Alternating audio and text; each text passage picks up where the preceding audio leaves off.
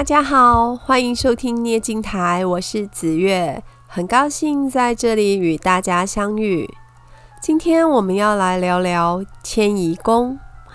迁移宫的位置呢，在前额头的左右两侧，眉尾的上方，延伸到头发那个部位。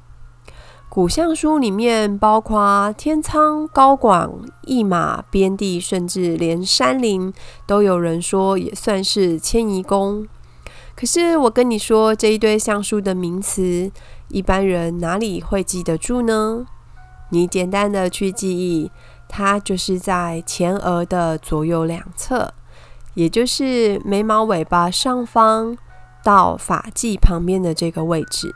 你这样子会比较好记忆哦。那迁移宫的好坏要怎么看呢？迁移宫呢，呃，以丰满高隆、色泽光润是好的；颜色暗沉，甚至有缺陷或是疤痕的就不好。主要是在外出的变动上会不容易占到优势。其实看相的大原则。都是喜欢饱满，不喜欢凹陷。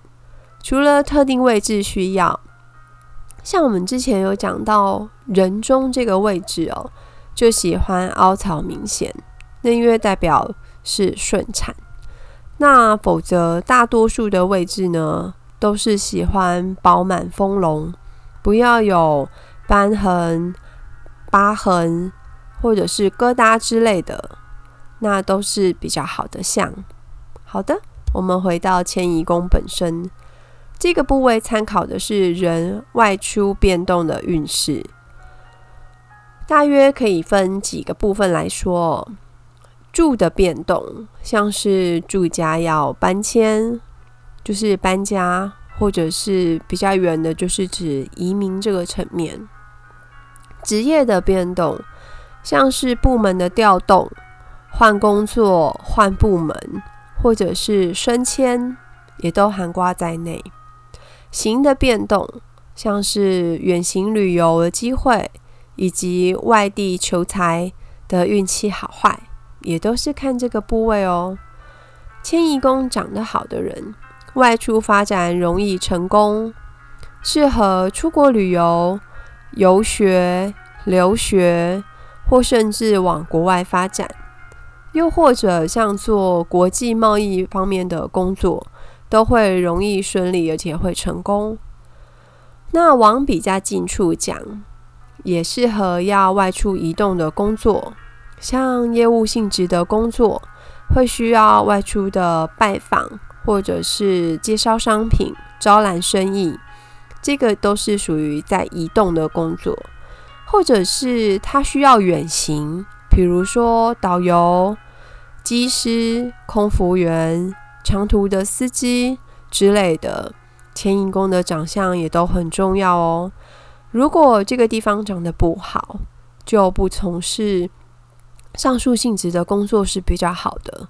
尽量是找内勤、办公室变动少的工作，因为迁移工会影响到交通、乔迁、旅行、调动，甚至像做。进出口啊，国际贸易之类的，都是会有影响的。那也参看的是你外出有没有贵人。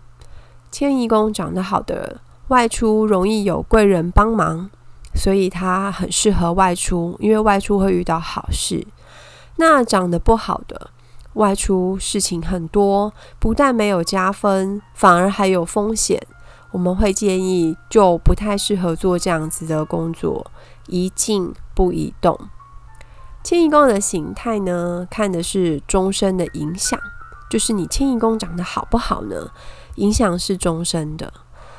那迁移宫的色泽，看的是比较短期的影响。举例来说，如果最近要出国旅行。他是很开心的，满怀喜悦这样子。那迁移宫附近会呈现淡粉红色，或是比较就是黄明洁净的气色，就是比较光润的气色。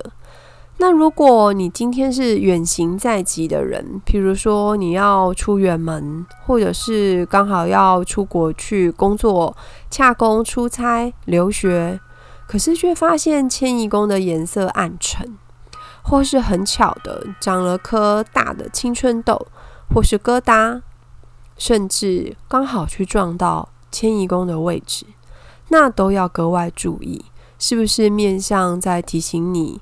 就是安全这个部分，如果非去不可的话，自己也要特别特别的留心哦。而在公司评估升迁的过程当中，迁移宫长得好又有好气色的人，很有机会有升迁的迹象，或者是调动到好的位置。那相对的是，迁移宫长得不好，或者是气色比较暗沉的人。在升迁的调动，或者是说平调到别的单位呢，都会比较占不到优势。比如说升迁比较轮不到你，或者是调动的时候容易就是换到比较差的位置上。那这样的人呢，比较适合找稳定的工作，比较不用在这个方面跟人家竞争。因为毕竟人生还有很多值得花时间去努力的部分，并不是只有工作啊。而一般迁移宫有缺陷或者是有疤痕的人，很奇妙的是会比较自然的不喜欢出远门。就我们在就是爸爸的几个客户当中，有发现这样子的迹象。迁移宫本身长得不好的，以现在的说法就是，好像天生比较宅，他就不太爱出门。也许是面相跟心理的联动。那可是相对的是，这样子面相的人不远行不出门，其实是好的，因为出外对他来说比较占不到优势。另外值得注意的是啊。迁移宫这个位置对照的流年大约是二十三四岁。现代的人读书升学的时间来算，这两年差不多是大学毕业。如果要出学、出国留学深造的话，可以好好的观察一下迁移宫的形态跟它的气色，是不是适合出去的。那在这个部分可以做一个参考。好的，这样子你们对迁移宫是不是有一个基础的认识呢？那当然，其实面向的十二宫来说，我们现在讲到第八宫就是迁移宫，我们拼图已经拼了八块。